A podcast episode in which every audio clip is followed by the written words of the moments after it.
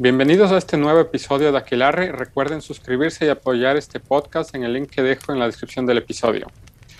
En este episodio, eh, yo y José Quiroz vamos a estar hablando un poco sobre el caso eh, de Kyle Rittenhouse, eh, cómo se desarrolló y las conclusiones que tuvo el juez y el jurado con respecto a esto, y dar un poco nuestras opiniones sobre por qué esto es una buena noticia. Bienvenido, José. Gracias por acompañarme de nuevo en este episodio en este podcast y, bueno, comencemos a hablar de esto, que es un tema tan interesante hoy en día, ¿no?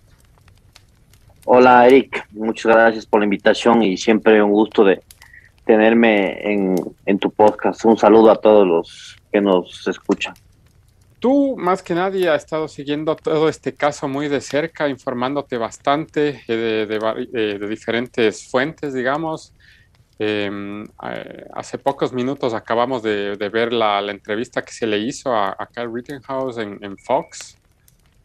Eh, más o menos, ¿qué, ¿cuáles son tus, tu, percepción, tu punto de vista con respecto al, caso en general?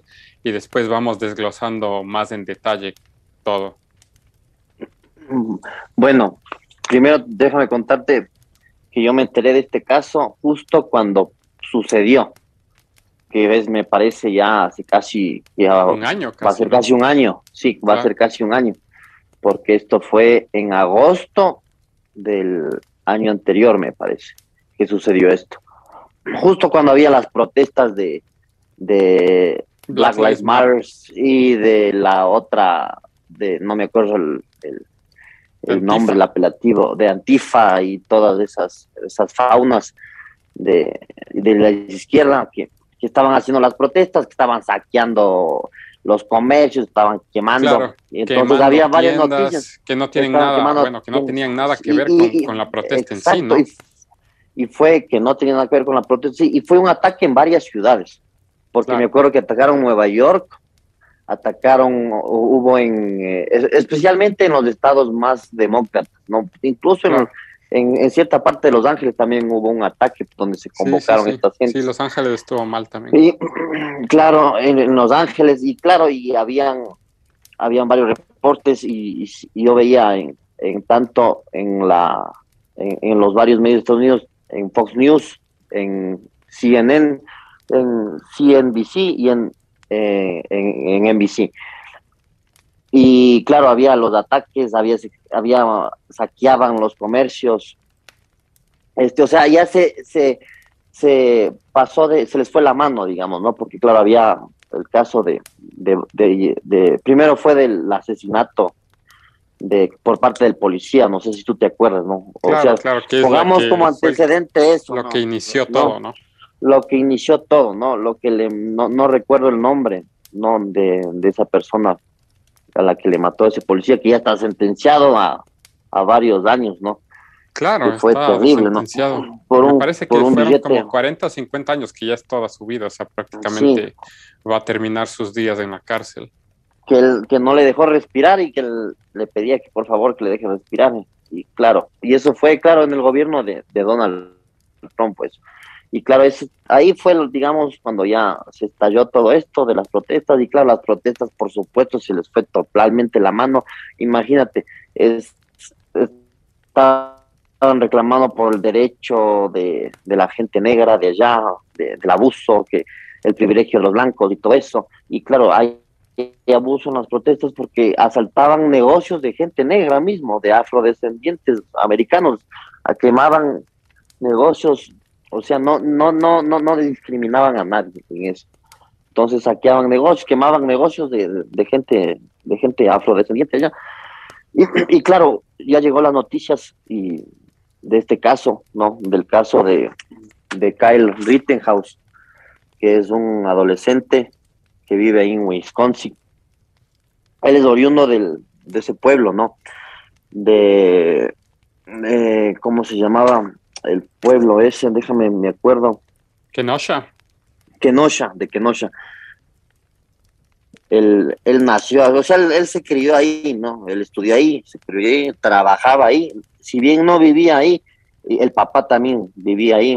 Entonces, él se entera de los disturbios ahí en Kenosha, ya que estaban ah, habían ya varias protestas ahí, eh, y ya se sabe, ¿no? Porque los de eh, Black Lives Matter o los de las Antifa por redes sociales ya dicen dónde van a hacer las protestas, la hora, todo eso es donde convocan a la gente. Entonces él se preparó, fue allá, obviamente estaba, estaba armado con un fusil semiautomático, el AR-15. Eh, y claro, él fue, él fue allá, o sea, la, la, misión y lo que él cuenta, ¿no? Lo que yo he visto en las entrevistas, en la última entrevista que le hace el, el Tucker de Fox News, es que él fue allá para proteger con un grupo, ¿no? Varios grupos de personas para proteger eh, los negocios, para evitar que, que todas estas hordas de protestantes violentos quemen la ciudad y quemen y él, específicamente él trabajaba ahí, él, él era como, él, me parece que él era guardaespaldas ahí, él trabajaba como guardaespaldas. Entonces él fue allá y o guardia de seguridad o algo de eso, algo de seguridad. Sí, sí, sí. Entonces él fue, él fue allá, entonces él fue, él fue allá y eh, específicamente a un negocio de, de, de, de, venta de carros y todo eso, era un negocio de carros, de, justamente donde se dan todos los, los sucesos, ¿no? Entonces, él se dirige allá. Él llevaba un botiquín de, aparte del, del, fusil, ¿no? Él llevaba un botiquín de primeros auxilios. Entonces, ya antes de entrar en los detalles, hay primero vamos a, a ver qué es lo que pasó. Él se topa, ¿no? Con las hordas, con esta horda de, de violentos. Y claro, le, le, comienzan a acosar. Y de entre ellos, el primero que le acosa es Rosenberg, que es el primero al que él mata. Claro, el calvo. Eh, y lo chistoso, sí, el calvo ese. Los, a los tres que dispara, los tres tenían antecedentes penales, los tres. Los tres, tanto a los, a los dos que mata, a Rosenberg y al John Kick y al otro que dispara y que le da en el, en el bíceps es a Anthony eh, Jubor. Eh, él también tenía antecedentes penales. Eh, el, el segundo que mata a John Kick es el que tenía el arma, que le apuntó, le apuntó con el arma y ahí es lo que le dispara, porque vio el arma que le iba, él dijo me va a disparar, entonces ahí es lo que le dispara. Eh, al, pero empecemos, empecemos por el comienzo, empecemos con el comienzo. Después que hubo ya el enfrentamiento, ¿no? Tanto de los que estaban protegiendo la ciudad, de la gente, de los habitantes de ahí, de la gente, de, o sea, de los negocios, eh, incluyendo él, y lo de los manifestantes, él se acerca donde, porque había heridos, y él se acerca donde los manifestantes con el botiquín, a decir, oigan, necesita alguien que les dé primeros auxilios, porque él había hecho un curso de eso, ¿no? Como guardia y como eso, le, allá te enseñan a hacer cursos para heridas y todo eso. Él se va con el botiquín, se acerca donde, donde, o sea, digamos, el enemigo, ¿no? Porque él eh, tenía que protegerse de, ellos, ¿no? Y se acerca donde ellos, ¿no? Y, les dice, oigan, necesitan alguien que yo les ayude, que les cure, que les haya un primer auxilio, alguien está herido, yo les puedo ayudar. Y claro, como Levin estaba armado y que no era del grupo de ellos, el primero que le amenaza es este man del, del Rosenberg. Rosenbaum. Y le dice, te voy a matar. Rosenbaum, Rosenbaum, correcto. Rosenbaum, claro, hay un video en el que dice, él sale amenazándole a, a le Kyle, sale amenazando le, y le dice le amenaza de que le va a matar si es que sigue metiéndose en, en, Sí, en sí. cuestiones que no le han llamado, etcétera, ¿no? Claro, y, y claro, y lo que dice el, el Rittenhouse es que eh, estaba tan violento el Rosenbaum que los mismos manifestantes, ya como Claro, le vieron que estaba tan parar. violento, le tuvieron que decir, oye, ya cálmate, loco. o Claro, sea, claro, ¿qué los mismos? No, Black Lives O sea, tuvieron que pararle al man porque el man, primero Sí. que nada, ya tenía un antecedente de, eh, de, de mental, ¿no? De problemas mentales. Entonces el man ya estaba o medio sea, zafado de la cabeza y los manes tuvieron que pararle porque el man ya estaba agresivo de por sí, ¿no? Claro, o sea, ellos a lo mejor no sabían que tenía No, obviamente a lo no, mejor pero o nadie sea, sabía, estaba sobresaltado, pues. pero, estaba, estaba sobresaltado, estaba el man alocado, alterado, entonces, claro, los mismos manifestantes del bando del, de él le dicen, oye, o sea, como que se comienzan a alejar de él y decir, no, o sea, ya, cálmate, no. Entonces, él, él como que comienza a avivar el resto de una forma cobarde para que le agregan y le peguen. Entonces, eso fue una hora antes que le mate. Después de una hora, él regresa y al ver que él seguía ahí es cuando él pierde la cabeza y le comienza a perseguir, le comienza a ir, a pegar. Justo, y esta parte justo fue en ese negocio donde están los autos. Y claro, él le comienza a perseguir y él comienza a correr. Él comienza a correr alrededor del, del carro. Ya cuando le alcanza, me parece que le agarra de una parte de la ropa o del cuerpo eh, y ya le va a pegar porque le, ya le, le un golpe. Primero le cesta un golpe, no sé si fue una patada o fue un puñete. A lo que él siente eso, él da la vuelta al rifle y es lo que le da los cuatro disparos, es lo que se escuchan los cuatro disparos, es lo que le mata. Claro, ahí fue ya lo que, o sea, eso fue lo que la, llama que prendió al polvorín, ¿no? Porque toda la gente que estaba ahí y vio eso, se alteró y comienzan toda la, esta horda a perseguirle ya para matarle. Claro, acusándole de que le mató al otro sin ninguna razón, ¿no? Porque eso es lo que estaban diciendo, que ay, que le mató, pero y le disparó por, loco. Pero eso no es así, se estaba defendiendo y eso hay que mantener en claro. Exactamente. O sea, aparte de que ya le había amenazado varias veces que le va a matar, le va a matar, ya le comienza a agredir, ya para pegarle. Él se defiende, ¿no? En su legítima defensa. Y es defensa, ¿no? Porque él no es que tengo, es una lógica. Allá en Estados Unidos él no tiene que tener un fusil igual que yo para yo defenderme. Él no puede tener ningún arma, pero él me está agrediendo físicamente. Si yo tengo un arma, yo me puedo defender y matarle porque él me está agrediendo, porque eso es el concepto de, de la defensa propia, ¿no? Entonces, volvamos al tema. Ya le matan. Eso fue lo que prácticamente eh, prendió todo el polvorín, como dijo usted, esa fue la chispa que prendió el polvorín, porque claro, la gente inmediatamente comenzó a perseguirle toda esta turba, ¿no? Porque es una turba, varias personas, y él comienza a correr. Y él alcanza a ver a la policía a lo lejos de la calle. Entonces él, él quería dirigirse donde ellos, ¿no? Entonces él se comienza a dirigir donde estaban los policías. Eh, ya escuchó las, las luces y comienzan a escucharse otros disparos que no eran del arma de él. A lo que está yendo a la calle, él se tropieza, se cae. Justo a los pocos segundos que se escuchan los disparos, él se tropieza y se cae. Y ahí es el que aparece la segunda persona que le quiso agradecer, que es este Anthony eh, Jubor.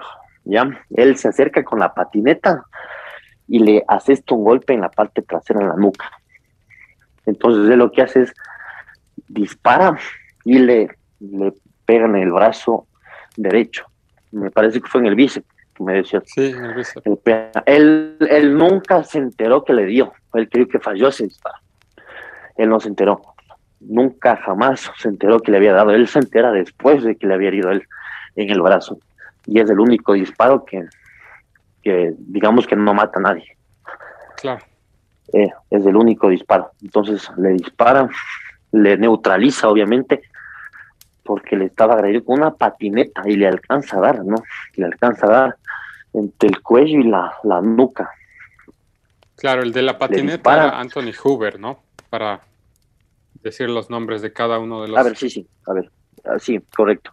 Al primero que mata es Rosenbaum, no me acuerdo el nombre. Sí, Joseph Rosenbaum. El segundo, Joseph Rosenbaum. El, segundo al que hiere Ajá, el del, en la secuencia es Anthony, sí, es Anthony. Eh, eh, no, no, el del bíceps se llama Gage eh, Gross algo así, y el, y el de la patineta que también se muere se llama Anthony Hoover. Anthony Hoover, correcto. Ajá. Correcto.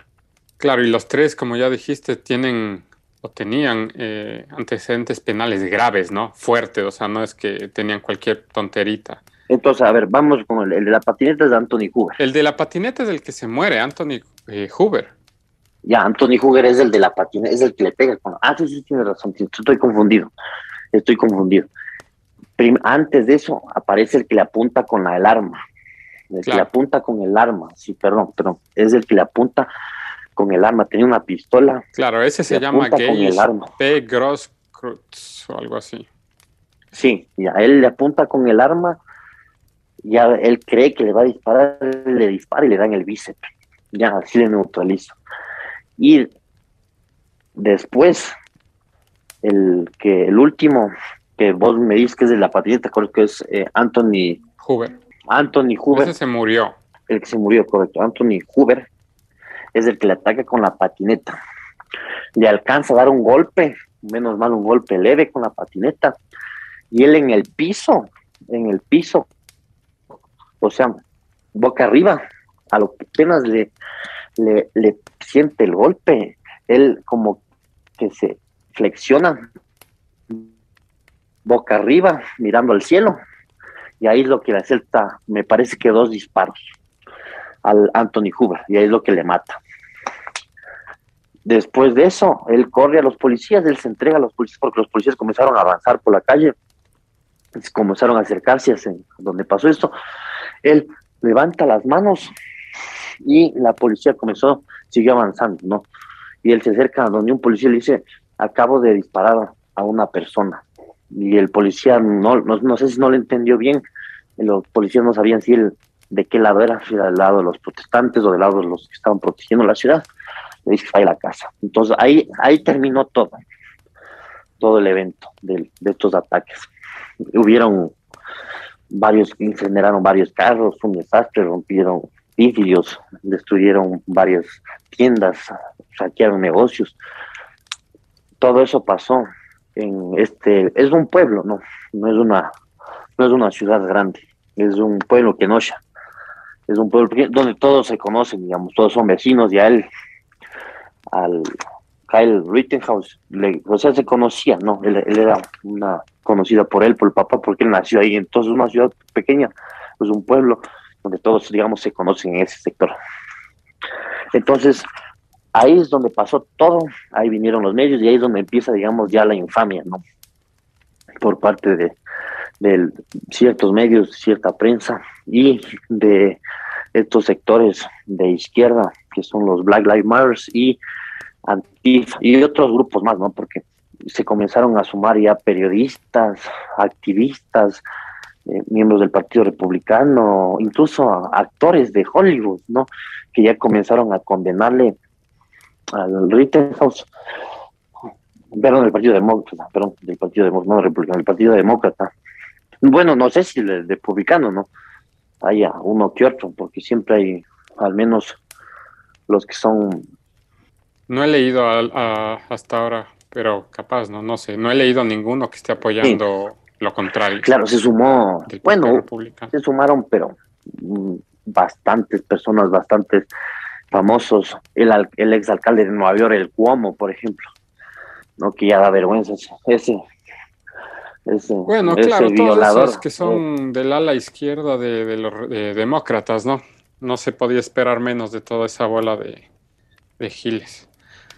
Bueno, ahorita que recapitulamos un poco más o menos lo que pasó, em, quisiera, o sea, saber más opiniones tuyas en cuanto a esto, ya no tanto como que los hechos, que ya eh, recapitulamos un poco, sino más percepciones personales que tú tengas con respecto a todo el caso en general, que se vinculen con, yo que sé, con tus, eh, no sé, valores, etcétera. Vamos a ver, empecemos ya con el tema de cómo se comenzó a tergiversar esto y cómo se comenzó a construir esta, esta infamia, ¿no? Y cómo se quiere tratar de cualquier manera posible, pero de cualquier manera posible, de crear un tema racial. No tiene nada que ver, absolutamente nada que ver. Pero es increíble cómo a él primero le acusaron de racista, de supremacista blanco, le, dijeron que era un guerrillero, un guerrillero militante de este grupo de los skinheads, que era un guerrillero, o sea, se comenzaron a inventar barbaridades por todo lado y lo que más resalta, lo que más quieren este, imponer es un tema racial a toda costa. Hay que donde no existe. Donde no existe, Exactamente. como ya sabemos, todos eran blancos los involucrados aquí. Exactamente, no, hay, nada racial, aquí. ¿no es cierto? O sea, claro, ellos eran de Life Black Matters, o sea, no son negros, pero eran blancos. Claro, no es racial, es ideológico, Exactamente, no hay nada pero no hay nada racial en esto. Que sea una raza contra la otra, no, no, no, no, no existe eso, no, pero es impresionante cómo en los medios de comunicación, especialmente en CNN, en NBC, en el Washington Post, en el New York Times, en otros medios. Es impresionante cómo comienzan a utilizar esto del tema racial, ¿no? A, mentir, a tergiversar. Eh, en, en CNN comienzan a producir solamente ciertas imágenes, ¿no? Lo que les dispara, por ejemplo, y comienzan ellos, los periodistas, y ahí a comentar y a discutir solamente ese rato en que él les dispara. No, no hay ese, eh, las imágenes cuando le comienzan a atacar, por ejemplo, eso corta. Eso no, no, no reproducen en, los noticieros de ellos, solamente, y claro, claro, su método de manipulación, y claro, ya se crea la gente de cómo él les ataca, ¿no? Estaban los manifestantes ahí y viene un, un supremacista blanco, un, un ah, y, y, hasta si, vamos analizando que es un supremacista blanco, que es un racista, que es un guerrillero de los esquijes, ah, y que es un trompsista, no, o sea, el tipo es menor de edad, ni siquiera voto, y, y había uno, uno del Partido Demócrata, y yo le escuché decir que él le decía que es un un votante de Donald Trump y es menor de edad, o sea, ni siquiera puede votar, no tiene 21 años de edad, ¿no? O sea, cómo se comenzaron a inventar cosas y sin ni siquiera investigar, ¿no? A inventar las cosas. ya, claro, este es blanco, o sea. Claro, o sea, bueno, ya sabemos que medios de comunicación como CNN hoy en día están eh, muy, muy, muy bajo el tapete con los escombros porque se han eh, vinculado noticias falsas, bastantes noticias falsas a este medio de comunicación, por lo cual el prestigio de CNN está en los suelos. Y, obvio, o sea, verás, antes CNN era respetable. O sea, si es que uno pensaba en, en noticias, pensaba en CNN, pero eso era antes. Hoy en día está, eso ya no es, un, no es una cadena de noticias, es una cadena de, que vende ideología. Y bueno, como podemos ver en este, eh, caso específico, podemos ver cómo pueden manipular y cómo quieren manipular una noticia eh, a favor de, su ideología, obviamente, y, cómo quieren perjudicar a un, menor de edad, en este caso, por hacer lo que está bien, lo que es correcto, defenderse, ¿no? Que es un principio básico y un derecho básico que todos los seres humanos tenemos que respetar y, y, no sé, como eh, Está, en la constitución de los Estados Unidos. como support, es que no solo es eso, no es que están claro, las noticias para hacer creer a la gente, no, le están arruinando la. No, no, o sea, literalmente se inventan sus noticias. un adolescente. Claro, es que eso es lo que te digo, no es ni siquiera ya tergiversar, porque eso ya es un nivel, un nivel menos grave. Lo que estos manes hacen es inventarse, que es mucho peor. Porque, a ver, ¿de dónde sacaron lo que es eh, supremacista? ¿De dónde sacaron que es guerrilla? O sea, por favor, eso no, no tienen ni fuentes, no tienen la información correcta, eso es inventarse puramente. Eso es difamación, ¿no es cierto? Eso es difamar. Exacto, es difamación, tal cual. O sea, eso ya no es noticia. Y no es la primera vez que pasa con CNN. O sea, los manes han mentido, se han inventado cosas de un montón de otras personas que están en contra de su ideología. Entonces, o sea, no es la primera vez que pasa, no me sorprende CNN, ya no sé ni por qué la gente sigue viendo esa porquería de canal, que es una porquería, o sea, mm, e, es una desinformación y lavado de cerebro total, o sea, no, no, no le encuentro explicación a eso. Y, digamos que se agravó esto con la campaña sucia que le hicieron al Trump, ¿no? Yo creo que ella se agravó, ¿no? O sea, porque está bien, puede que no sean partidarios y que digan la verdad, ¿no? Todas las cosas que él hizo, lo, que tuvo. Es que sí, esa es otra cosa. Porque todo el mundo puede tener como que sus pros y contras, pero a ver, no te inventes las cosas. Eso es mentir, mentir. Exacto. Y peor si eres medio es, que eso no es lo más grave. Lo más grave es que le estás arruinando la vida injustamente a un adolescente, a una persona. Estás, y, y tú sabes, por asesinar a dos personas, allá las penas son graves. Si bien en Wisconsin me parece que no hay la pena de muerte, igual es menor de edad, pero son varios años que le pudieran haber condenado, incluso cadena perpetua, incluso cadena perpetua le podían haber condenado a él por haber asesinado a dos personas, según el tipo de grado de agresión, pero que ah, obviamente todos sabemos que eso no fue así, que él se defendió, él nunca quiso ir a matar, él no fue con la intención de matar a nadie, ¿no? Lo que te dicen los medios, los que te dicen... el... fue solo para proteger. Y bueno, a ver, otra cosa que quiero aclarar, el portar armas legales con un permiso adecuado y todo está bien, o sea, es legal, como, como acabo de mencionar. Otra cosa, el que le voló el bíceps, el, el, uno, el que sobrevivió, ajá, Gage, Gross, ni sé qué. Tenía un arma. El que sobrevivió. Él, en cambio, estaba portando un arma y él no tenía permiso de arma. Esa arma es ilegal. En cambio, a ver, Kyle tenía un arma, sí, pero él estaba registrado, tenía el arma bajo, bajo con papeles y toda la cosa. El otro, en cambio, tenía una pistola que era ilegal. Además de tener, como ya mencionamos, otras, eh, otros eh, antecedentes penales. Eh, yo creo que eso es lo, más grave, que ellos ya tenían antecedentes penales. E incluso el, el Rosenberg, que el primero que le ataca, Rosenberg, que tenía por, por, por violación, estaba acusado por violación a menores.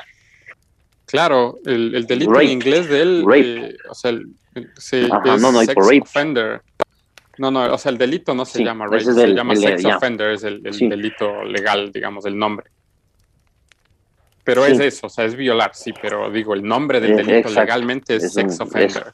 Por, exacto, acoso sexual traducido, correcto, acoso sexual es el, la tipificación legal. Exactamente.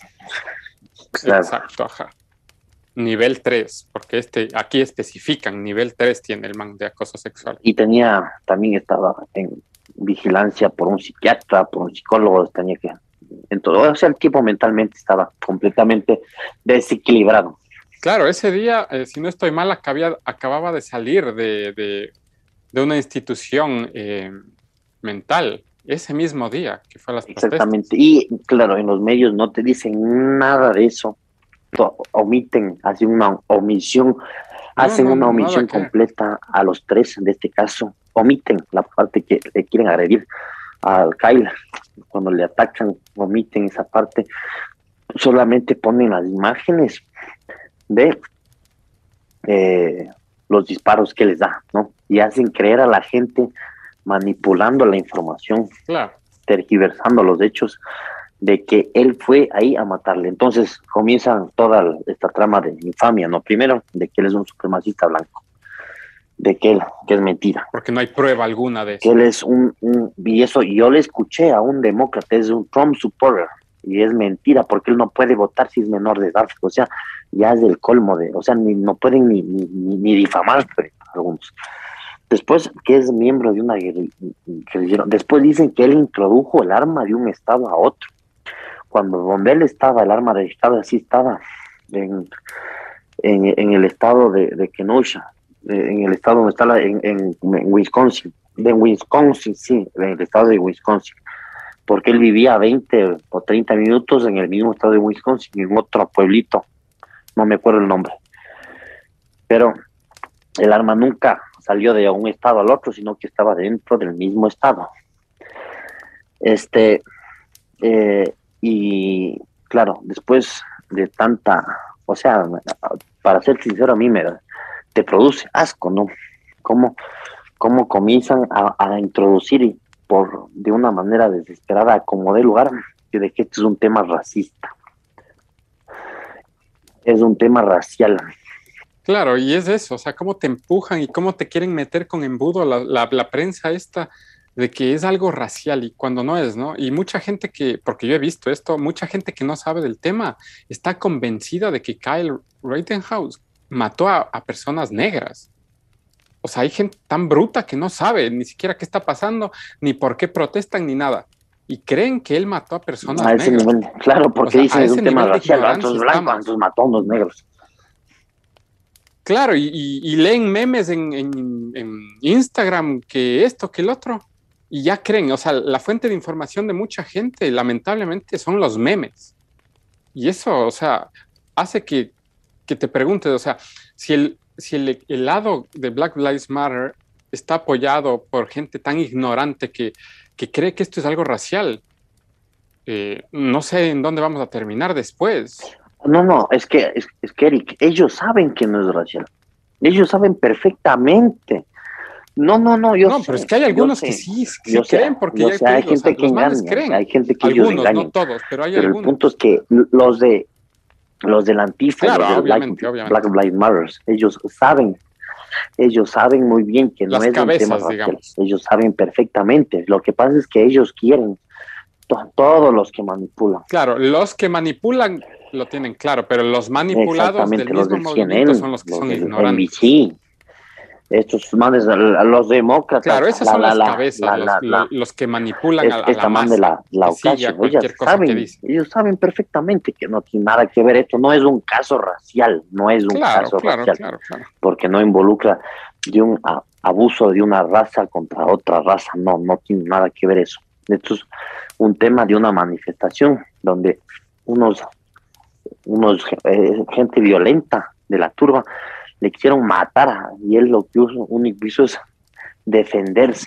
El delito, el único delito que él pudo haber cometido, que no es delito obviamente, es defenderse de estos tipos que, que querían matar, que le fueron y le provocaron.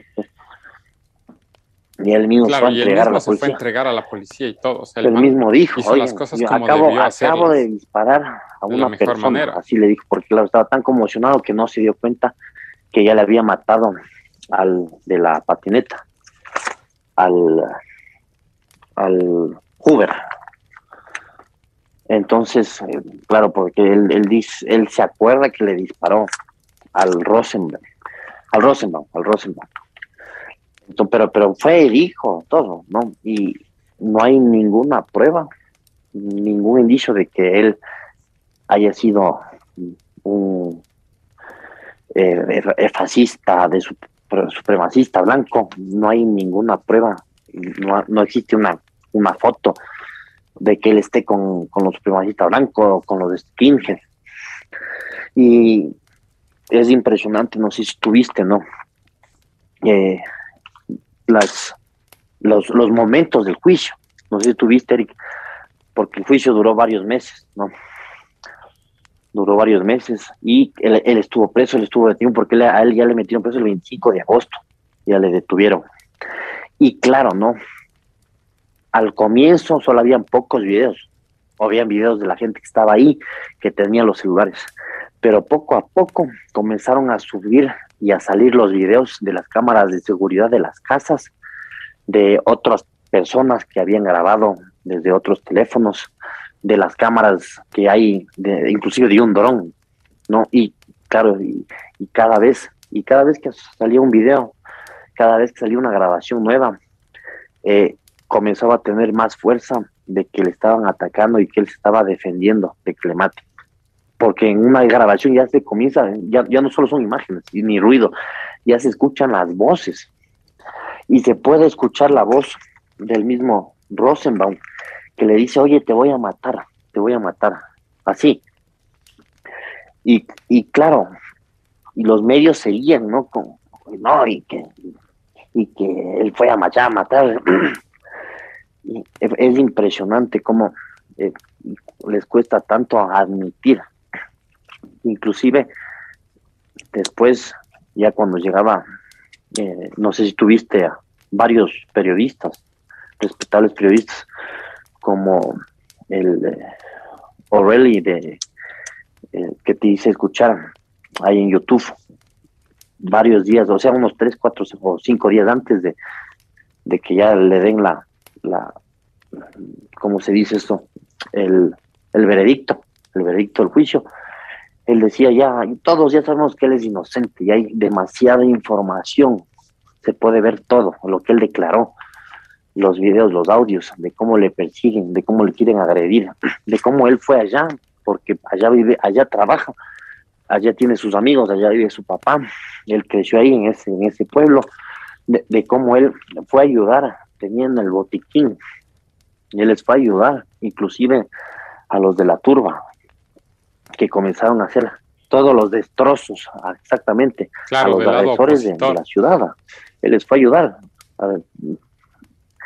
Y eh, Bill O'Reilly es el que dice, también varios periodistas, de, y ahí hay que decir, hay que decir de frente, en los pocos medios, entre ellos Fox News, que dijo la verdad y comenzó no a defender a, porque eso le, claro le dice, ¿no? Que es un, es un medio de, claro, de Donald Trump que le ayuda. No, no, no, no. Lo que hizo Fox News es decir la verdad y defender lo que pasó, el derecho a la autodefensa, que no tiene nada que ver con Kyle Rittenhouse, sino de cualquier ciudadano americano que si sufre algún ataque tiene todo el derecho, todo el derecho por la Constitución de los Estados Unidos a defenderse de cualquier agresión, independientemente del color de la persona, de la edad, del sexo, lo que sea, tú tienes el derecho a proteger tu vida cuando alguien te está atacando. Eso, eso dice la ley y eso es lo que prevaleció. Eso, eso, es, como se hizo justicia. y eso, eso es el mensaje importantísimo el que yo creo que hay que destacar aquí. Cómo prevaleció la justicia, cómo allá en Estados Unidos, dentro de esa presión tan inmensa que son los medios de comunicación, las redes sociales, cómo, cómo inundaron, cómo, cómo, cómo esa institución de justicia, cómo los jueces, cómo el sistema judicial de los Estados Unidos se mantuvo firme, firme siempre, por más la presión mediática brutal que había de medios como CNN, que no es cualquier medio, no es un, no es un, no es una, una televisión de, de, un estado, no, no, es tiene cobertura, es uno de los medios más importantes de los Estados Unidos. Como los jueces, y claro, exactamente, porque hay CNN en español también. Y cómo, cómo lograron los jueces estar incólumes ante tanta presión mediática, ante tanta noticia falta, ante tanta paparrochada, frente a tanta bula.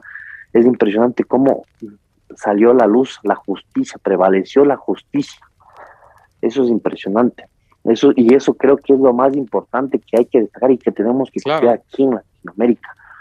¿no? Que al menos acá en Ecuador, un juez se ve presionado por los, eh, sobre todo, más que por los medios de comunicación, por lo que dice la gente, por las redes sociales, por el Twitter, por lo que pasa en WhatsApp, por los memes, cómo esa presión llega a influir en las decisiones judiciales y puede afectar y distorsionar la verdad y distorsionar la justicia y que se llegue a saber la verdad. Entonces es impresionante cómo en Estados Unidos esa, esa institucionalidad de la justicia, como tiene incólume, ante tanta presión mediática, entonces un aluvión de memes, de, de twitters, y etcétera, cómo estuvo blindada y al final brilló la luz y la justicia. Y fue declarado inocente en los cinco cargos en los cinco cargos por violencia y asesinato que se le acusaba los cinco cargos, fue declarado inocente. Entonces, y es, esa parte, ¿no? Que comienza a leer, eh, le entrega, el juez le entrega a esa señora, que creo que es del veredicto, del jurado, porque vos sabes allá, en Estados Unidos no son los jueces, no es el juez per se el que da la sentencia, no, eh, allá en los juzgados está el juez y ahí está el juzgado, que son varias personas que están ahí sentadas. Ellos son los que toman la, decisión. Y claro, le declaran inocente de los cinco cargos que tenía. Y es impresionante cómo él comienza a reaccionar, ¿no? Y al final como que se desmaya, no como que no pudo contenerse, se, se desploma. Yo creo que eso es lo, lo, más importante y yo creo que hay que condenar tanta infamia, ¿no? Ojalá ya la gente eh, tiene que ver, tiene que haber un rechazo general masivo hacia esa actitud y qué pena hacia ese, ese progresismo izquierdista maldito que está inundando ahora los Estados Unidos y que ahora son tienen como bandera los de Black Lives Matter, eh, los de Antifa, y qué pena, ¿no? El Partido Republicano.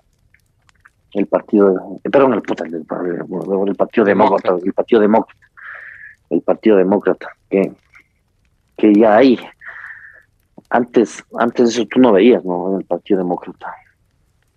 Y la, Claro, no, últimamente se ha ido transformando en un partido bien de izquierda, ¿no? Es, que Pero bien de izquierda. En la época que fue presidente, de los presidentes demócratas, ¿no? Como por Bill Clinton, damos antes que el eh, Jimmy Carter, eh, Truman, vos no, no, no veías eso. Era impensable eso en el Partido Demócrata. Ahora ya es terrible. Y el Partido Demócrata, estuvo antes que el Partido Republicano, tiene más historia que el Partido Republicano.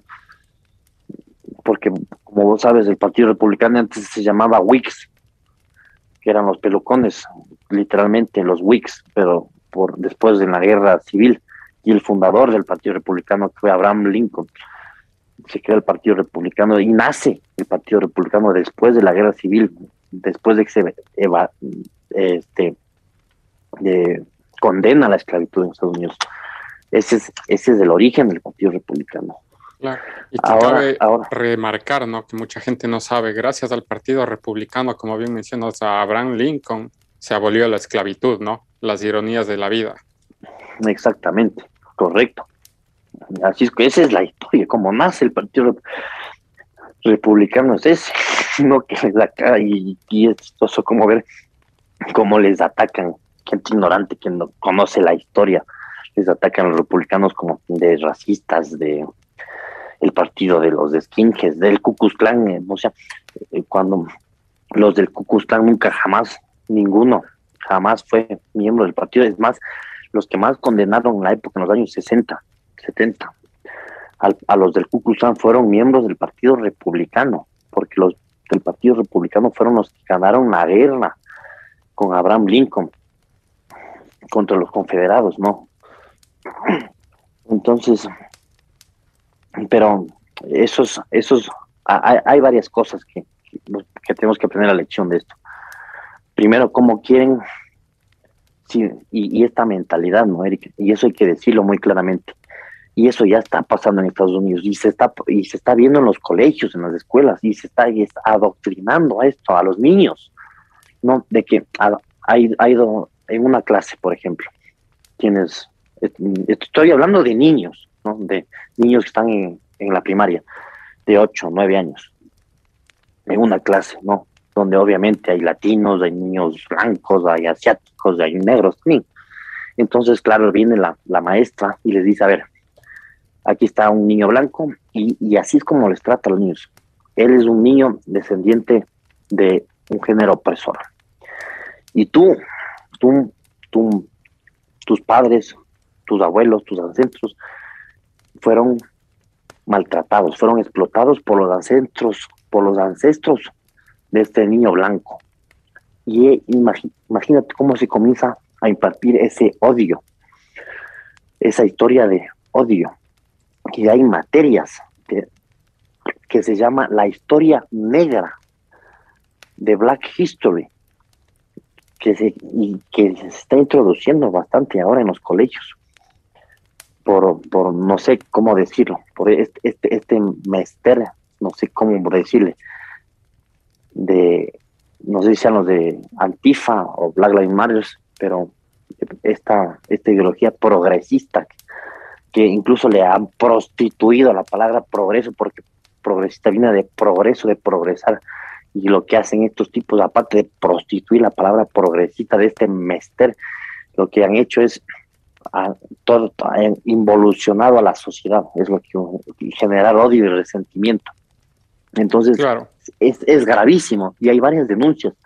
Y, y, y, en Fox News ya han denunciado esto, inclusive profesores quejándose que les obligan a impartir estas materias de lo que fue la historia negra de la función y cómo a los niños se les inculca de que si eres un niño blanco, tú eres, tienes esa carga de opresor, de que agrediste, eres descendiente de agresores, de opresores, y claro, el, si eres un niño negro, de color negro, tú fuiste agredido por los, ante, los ancestros de ese niño blanco. Entonces es gravísimo, Eric. Y no puede haber peor cosa que la educación progresista, porque hay algo gravísimo, hay algo gravísimo. ¿Cuál es lo grave de, esta, esta mentalidad que ya se está, hay en varios colegios, y, lo peor de todo es que son en Estados Unidos? ¿Qué es lo grave de, esta educación progresista y que hay que denunciar? Empecemos por una cosa, es, es una educación muy inclusiva, ¿ya? Eso es lo único positivo. Pero lo grave, lo que es verdaderamente de terror es que esta mentalidad de, de, un aula, de una clase progresista, donde el profesor, el que va a dar la clase, tiene una relación vertical con los alumnos, ¿no es cierto? Porque el profesor tiene, tiene una jerarquía sobre los alumnos, porque es el que sabe, es el que va a impartir la clase, es la autoridad de la clase el profesor, ¿no es cierto? Esta mentalidad progresista anulan esa, esa verticalidad que hay profesor-alumno y lo ponen en una posición horizontal, es decir, el profesor está al mismo nivel que los alumnos, o sea, es gravísimo eso el profesor no tiene ninguna autoridad sobre el alumno. El alumno tiene la misma autoridad que el profesor. Entonces se destruye completamente esa posición vertical que tiene de autoridad que tiene que tener un profesor con respecto a los alumnos. Y claro, ¿no? Porque estos progresistas consideran que es una discriminación por parte de la autoridad del profesor, que es el que sabe más, y que por cierto es el que tiene que poner orden en la clase, ¿no? Entonces tú le quitas ese poder, le quitas esa autoridad y le pones en una posición completamente horizontal con respecto a los alumnos. Entonces eso es lo grave, ¿no? Eso es, eso es lo que se está pasando ya en varios colegios de aquí de, de, América, de Latinoamérica y, en Estados todo el mundo en general, ¿no? Está pasando eso es lamentable y por eso hay que tratar de esparcir eh, conocimiento eh, y verdad, ¿no? No dejarse oprimir por estas ideologías que más que ser progresista, como dijiste, están más bien oprimiendo muchas libertades, están haciendo retroceder procesos como el educativo y sistemas como, yo que sé, eh, igual, o sea, capaz del educativo también, en, en los cuales o sea, estaban funcionando ya de alguna manera, ¿no? Y vienen con temas de, no discriminación y tal, que no, o sea, a ver, el no, discriminar está bien, pero el cómo lo aplican ellos y cómo lo quieren vender está mal, está pésimamente mal hecho. O sea, ya estamos el en el otro que tú dices de los profesores es perfecto, porque, a ver, el querer incluir a las personas y tal está bien, pero cómo lo haces es diferente, porque si es que, por ejemplo, los profesores que dicen, si es que me pones a todos con los mismos, eh, eh, no sé, con, la misma autoridad, simplemente no va a funcionar. O sea, es un, es un planteamiento que no tiene lógica. A pesar de que tus intenciones de inclusión sean buenas, el planteamiento no tiene lógica y está mal planteado, no va a funcionar. Y entonces ahí es, es exactamente eso, ¿no? Porque como con muchos sistemas, eh, se está eh, queriendo eh, ser muy inclusivo, el tema de las razas y toda la cosa que, digamos, ideológicamente, en temas de ideas está bien no ser racista, incluir a, todos está bien, pero estas personas lo quieren implementar de una, de una manera muy radical, me atrevería a decir, exactamente, ¿no? Exactamente. En la cual, se parece más a una dictadura que quiere implementar su ideología a costa de los demás, sin importar lo que los demás piensen, sin preguntar siquiera, y, no implementarlo de una manera, eh, no sé, más democrática eh, y, no tan radicalizada como, como ahora, ¿no? Que además, hablando de radicalismos, la izquierda se ha apoderado de todos estos grupos ideológicos para hacer de las suyas en la política, más que nada, ¿no? Porque es lo único que la izquierda sabe hacer es que, eh, claro, es que estamos de un extremo y ahora pasamos al otro extremo, ¿no? Y claro, si tú no eres, si tú no piensas como ellos, si tú no eres progre, entonces eres un fascista, Claro, eres y eso un, no es así. Eres un tipo de ultraderecha, eres un fascista. Exacto, no es así porque las nazi, cosas no son blanco y negro en esta vida. O sea, si es que yo no apoyo, apoyo Black Lives Matter, no significa que yo sea racista. No, no, no, no, no, no, no, no, Eric. A ver, hagamos una cosa. La política es blanco y negro, izquierda y derecha. No, bueno, de no, derecha. eso sí no estoy de Sí, acuerdo. no, no, no, porque hay que- muchos matices en el centro. Sí, sí, sí, sí, pero a ver, a ver, a ver. Yo soy una persona, me considero de derecha. Sí, el problema es que cuando yo digo que yo soy de derecha, uno de estos tipos enfermos de izquierda me dice, tú eres de ultraderecha, Ah, claro, eres ya, eso sí es nazi, eres, o sea, no, no, no, eso es otra cosa, eso es otra cosa. Pero vamos a los colores, blanco y negro, o azul y rojo, como tú le quieras ver. Ya, pero si tú no eres de color rojo, como ellos, entonces ellos te dicen, no, no, no, tú eres lo peor que puede haber, eres, eres, y vos dices, no, no, tú, tú no eres azul, tú no eres del otro, tú eres lo, lo extrema, eres un fascista, eres un nazi, eres un del Ku Klux Klan. ¿Te gustan Claro, las es armas? eso, la percepción como de la te gente de gustan que las solo armas, hay blanco y negro, ese es el problema. Si te gustan las armas, eres un- una persona violenta, tienes problemas, bla, bla, bla, bla. O sea, Y no es así, exactamente. Eso es lo que yo digo, o sea, no es, no es el un extremo o el otro. O sea, si a mí me gustan las armas, no es que yo sea violento en lo absoluto o que yo quiera ir a matar a alguien en lo absoluto. O sea, hay matices. volvamos, Eric, volvamos a lo del tema de, de las clases, de cómo está esta ideología progre las clases. Vol- volvamos al tema de las clases.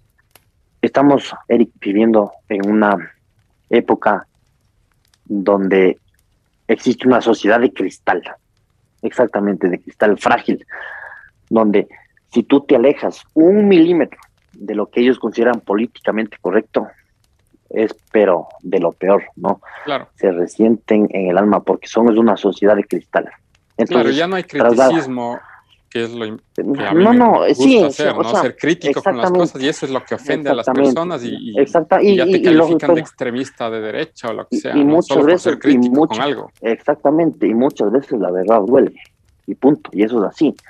Pero claro, pues, regresemos a, a esta sociedad de cristal y traslademos a, los, a las clases. ¿Qué es lo que pasa? ¿Qué es lo que hay en esta mentalidad progre? Ellos dicen, no, no, no, no, no, ¿cómo puede estar el profesor encima, por encima de los alumnos? ¿Cómo puede tener una autoridad por encima, creerse superior a los alumnos?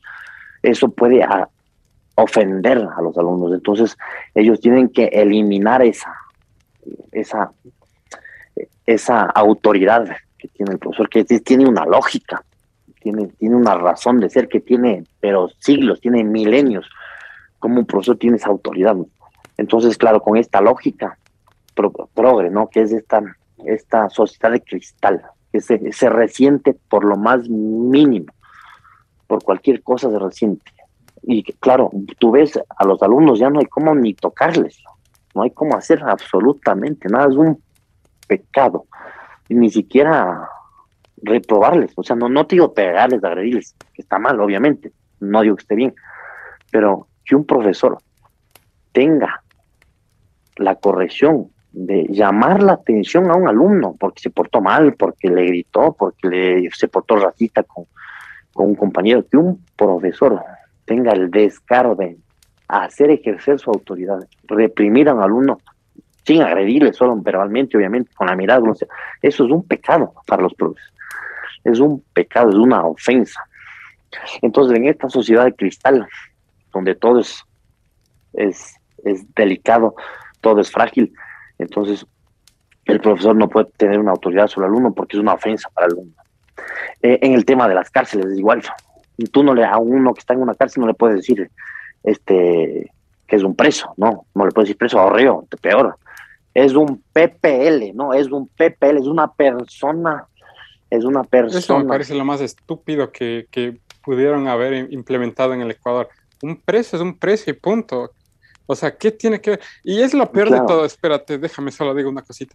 Lo peor de todo es que se, se ponen en el plan de defender a, a violadores, se ponen en el plan de, de defender asesinos, que es lo que yo no entiendo, porque si es que un asesino, un violador, entra y yo le digo preso, ¿y, y por qué le, le- le defiendes? O sea, que no le diga preso, que después de la gente, esta misma gente está en las calles gritando a toda voz que todos somos los hombres violadores, pero Claro, después les ves exacto. defendiéndoles a los reales violadores. O sea, para mí no tiene sentido esa estupidez.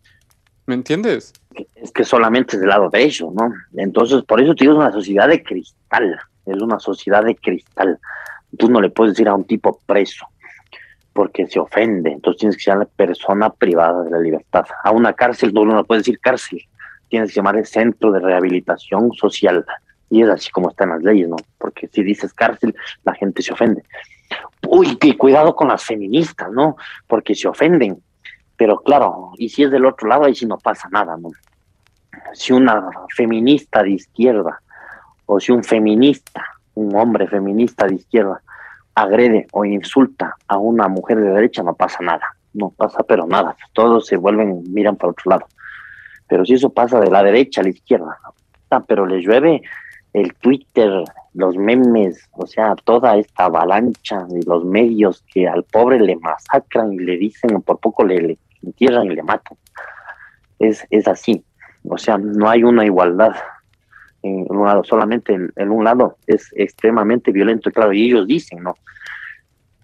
Que son iguales de que defienden a la mujer, pero claro, si es del otro lado, ahí sí es una violencia terrible, y son los primeros en agredir. Claro, eso es Entonces, sí, es, es, desgraciadamente es, así, eso es lo que pasa, es, estamos en esta, esta sociedad de cristal frágil ante todo, es increíble ver cómo eh, se replica en todo, Eric. Inclusive en un restaurante, en un restaurante, un, una persona que tiene esta mentalidad que es de cristal, que le dice que se iba al mesero, oiga, tráigame la sal. Oye, el mesero se olvidó de traerle la sal por cualquier cosa, no, no por porque estaba ocupado, porque estaba full restaurante, lo que sea.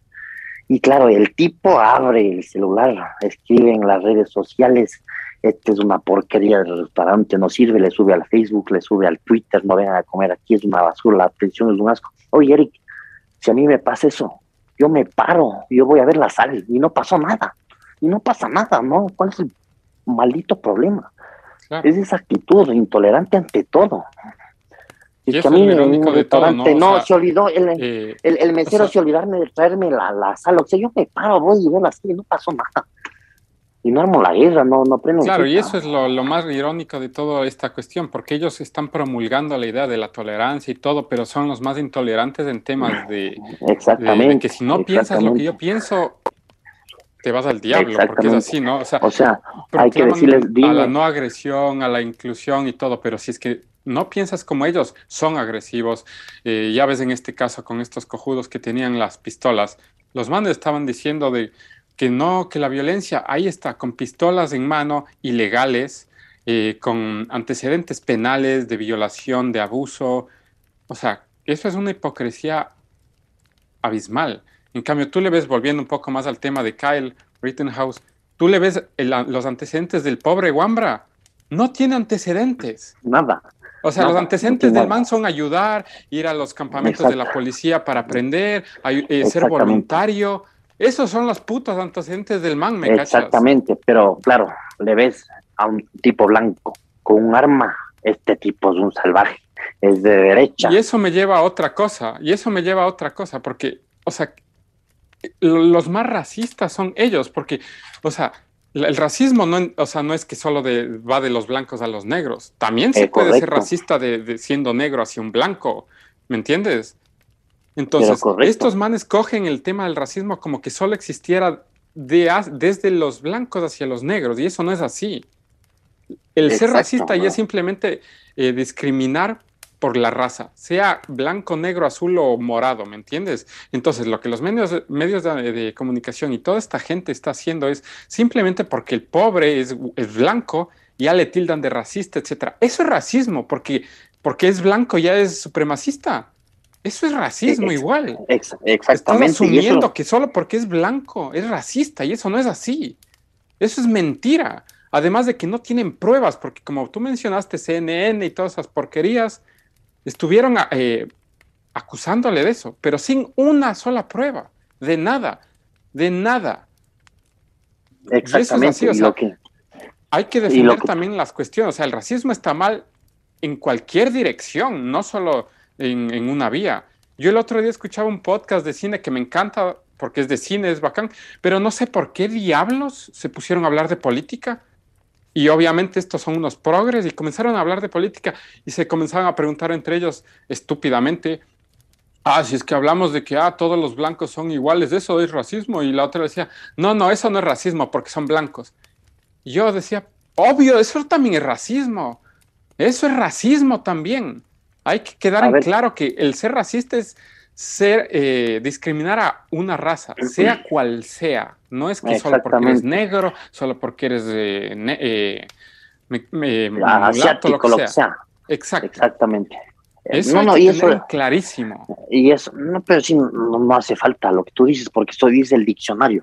es que claro, es que eso es obvio, pero la gente, o sea, es, que ya te digo, estamos en un mundo tan estúpido que la gente ya, o sea, cree que el racismo es solo de, los blancos a los negros y, los negros y, todas las demás razas pueden ser racistas con los blancos. O sea, ¿me entiendes? El racismo en general está mal. Que en, el diccionario de ellos, en el diccionario de ellos, de ellos, el racista es blanco a negro.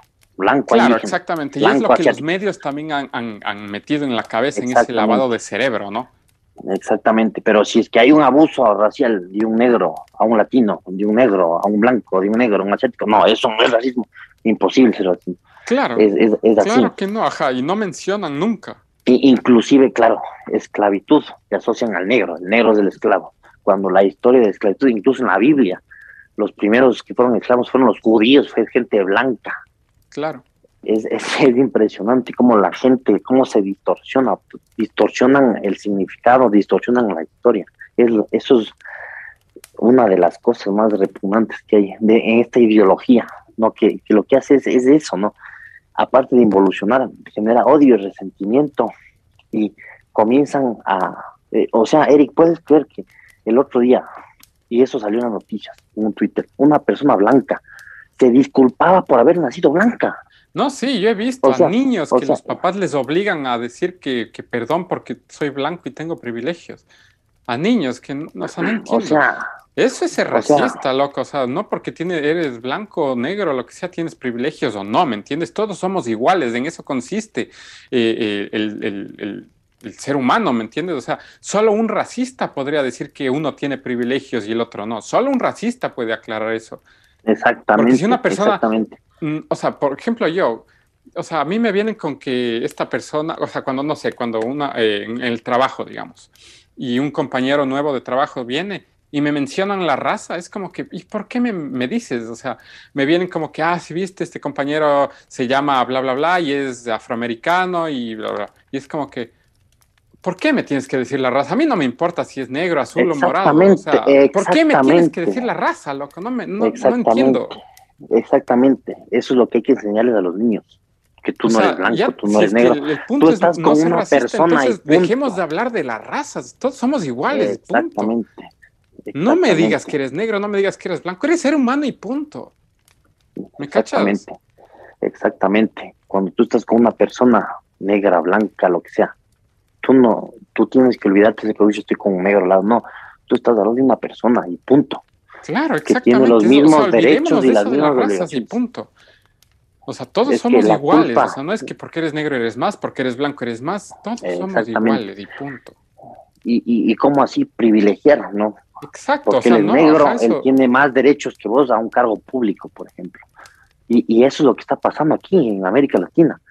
Tiene que ser, la próxima presidenta tiene que ser mujer. ¿Por qué? Porque, porque eh, tiene que ser mujer. O una claro, eso es una estupidez porque es lo que está pasando ahora con Kamala Harris, ¿no? Y yo escucho muchos argumentos de que por qué tiene que, por qué está bien merecido que sea vicepresidenta. Y yo pregunté en, en el tiempo, o sea, cuando estaban en elecciones, gente que apoyaba a Kamala y la única respuesta que me supieron dar es que es que votan por ella porque es mujer.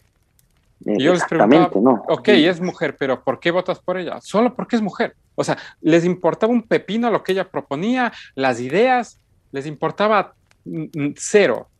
Lo que les importaba es que era mujer. ¿Me cachas? Y, eso es estúpido, o sea, eso es un voto estúpido. Por supuesto, es recontra estúpido. Porque primero que nada estás viendo e género sexista está siendo, primero que nada. Y segundo, que porque es una mujer de color. O sea, racista y sexista además eres, si es que votas solo por eso, y no por las ideas de una persona. E, exactamente, y, e incluso, Erika, hay muchas mujeres que repugnan eso y dicen, oye, Si yo quiero llegar a un cargo público, no quiere ser porque yo sea mujer, que porque sea asiática, porque sea... No, no, no. Yo quiero llegar ahí por mis méritos, por mis conocimientos, porque yo gané un concurso público ante la gente, por mi probidad, por mi conocimiento, por por el amor a, mi profesión, etcétera. Esos son los valores que tiene en, la gente, no porque, ah, pobrecito, o porque es, o porque es homosexual, pobrecito, tenemos de chances homosexuales de un grupo vulnerable, ¿cómo así? No, no, no, no. Y, y, y, mira, mira, mira esto, Eric. Mira esta distorsión. Ya te dicen que la homosexualidad no es una enfermedad, ¿no es cierto? Y es algo normal. Y sin embargo, te dicen que hay que ayudarles a los pobrecitos porque son un grupo discriminario. Te siguen diciendo que tienen que salir, salir del armario. Puta, pues, pero si ya, si ya dicen que es algo normal, que no es una enfermedad, y siguen con lo del lo del orgullo gay, eso ya no debería existir, porque si ya es algo normal. Claro, es que a ver, aquí. Sí, ya, ya, ya, ya, entonces, entonces, ¿qué sentido tiene ese tema de salir del armario? Eso tal vez hace 20, 30 años, pero sí es algo normal, que ya la sociedad toma como Claro, a ver, hoy, hoy en día es normal. Hace 20 años, como tú dices, era algo difícil, era algo que la sociedad no aceptaba y todo, pero hoy es algo totalmente normal. Y, al decir esto, no es que estamos en contra de los gays ni nada. O sea, yo tengo amigos gays y toda la cosa, no tengo nada en contra de eso. Lo que Así es, yo también es que se dé privilegios, sea quien sea. ¿Me entiendes? Exactamente, Privilegios no deberían existir por razas o orientación sexual. O sea, ¿qué tiene que ver la orientación sexual de uno en, para el trabajo? ¿Me entiendes? Esas son cosas que yo no entiendo. Porque el sexo de cada uno se queda en la casa y punto. ¿Me entiendes? Y, pobre, y pobre aquel homosexual, pobre aquel homosexual que discrepe y que se ose eh, pensar diferente que el grupo de LGTBI. Pobrecito. Aquel, aquel gay que piensa distinto de los gays de izquierda, del, del, de, este consorcio de, LGTBI, pobre aquel que piense distinto porque le discriminan, pero sin misericordia. Y, hay un caso muy famoso del, del Milo Yiannopoulos, no sé si tú has visto, es un famoso gay judío inglés oh, y él publicó un libro de Milo. Es, es, uno de las personas que yo admiro muchísimo, que el único pecado que él tuvo es pensar distinto al movimiento LGTBI. Claro, y él es gay. Y, creo que sí le he visto, creo que sí. Y él es gay. el Milo es gay y dice las cosas de frente y es un antifeminista de frente y a las feministas les ataca de frente y les dice lo que son. Como, es, como la izquierda se ha, deformado lo que es la defensa de la mujer como una causa propia. Y es, uno de los días que yo que yo admiro mucho, yo respeto mucho, Milo, y tiene un libro que se titula así, Dangerous, peligroso, por lo que él comenzó a ser un elemento peligroso. Y, claro, hay mucha gente que por temor, muchos gays, por temor, callan, ¿no? Y él tuvo la valentía, que tuvo la hombría, digamos así, de, de pararse frente al movimiento gay, por, claro, obviamente, como es de izquierda, son estos probes también, pararse de, de frente, rechazar esas ideas de que porque soy gay me tienen que dar privilegios sobre una, un heterosexual, o sea, esas cosas estúpidas que, destruyen a la sociedad. Claro, porque están implementando desigualdades justamente, ¿no? Que es el objetivo supuestamente de estos bandes de todos ser iguales y están haciendo lo contrario. Y otra cosa que hay que poner muy en claro, que estos tipos de antifa, los de Black Lives Matter, hay muchos negros que están en contra, ¿no? Claro, sí, sí, no hay que generalizar, hay que tener mucho cuidado. hay muchos, muchos negros, muchos afrodescendientes que no se sienten identificados para nada. Hay muchos negros. claro, por ejemplo, las ideologías de, de, Black Lives Matter es una ideología marxista, o sea, porque yo puedo apoyar la, yo qué sé, la afrodescendencia y todo lo que quieras, pero yo no apoyo Black Lives Matter no porque no me gusten los negros, sino porque no me gusta el marxismo, que es diferente. Exactamente, exacto, pero es que ellos, ellos tapan eso. Ellos dicen, a ver, tú o eres de nosotros o te aniquilamos como sea. Y claro, como te digo, eso hay que dejar muy en claro. Hay muchos negros, muchos afrodescendientes que no tienen nada que ver, que están completamente en contra de que consideran un movimiento radical racista, los mismos, muchos negros no dicen algo racista, que no en Estados Unidos. Eso, eso hay que dejar muy claro, no hay que generalizar y eso hay que poner muy claro, y eso hay que decirlo. Y bueno, eso es... Bueno, Para ir eh, finalizando, eh, últimos comentarios sobre, sobre, bueno, todo este caso, para volver un poco al tema. Yo para, para finalizar, yo creo que el, el resumen, el ganador de esta semana no fue Kyle Rittenhouse, Eric. Yo creo que el ganador fue la justicia. Ganó la justicia, ganó la constitución de los Estados Unidos, esa, ganó el libertinaje, no, no, perdón, se impuso la libertad ante el libertinaje, ante el abuso, ante la distorsión y ante la infamia. Yo creo que se dio la luz. Eh, los Estados Unidos es un país todavía que tiene institucionalidad, que tiene justicia, que la justicia es independencia, que no se deje influir ni de políticos, ni de medios de comunicación, ni de la media, toda esta masa de, de, de, este aluvión de, de lo que es los eh, las redes sociales. Entre comillas. Sí, y sobre todo las redes sociales. Entonces yo, yo, para resumirte esto, me siento feliz, es, tiene que ser un ejemplo, ojalá en Chile, en Chile ya hay un bofetón a todos esos que destruyeron el país, ese modelo tan exitoso, con, con lo que pasó en las elecciones del día de, domingo. ver qué Cast pasó como primero en la primera vuelta. Eh, y para finalizar, yo te digo que el ganador de esto es la justicia. Se impuso la justicia, la imparcialidad, se hizo justicia, triunfó el bien sobre el mal. Eso es el resumen que te puedo dar ahorita.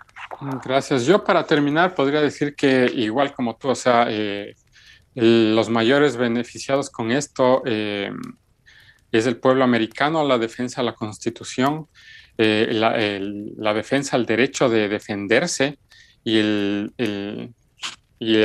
establecer el derecho a la defensa a la propiedad privada que deben ser intocables siempre, ¿no? El derecho a la defensa propia y el derecho a defender tu, patrimonio son cuestiones que deben ser intocables, ¿no?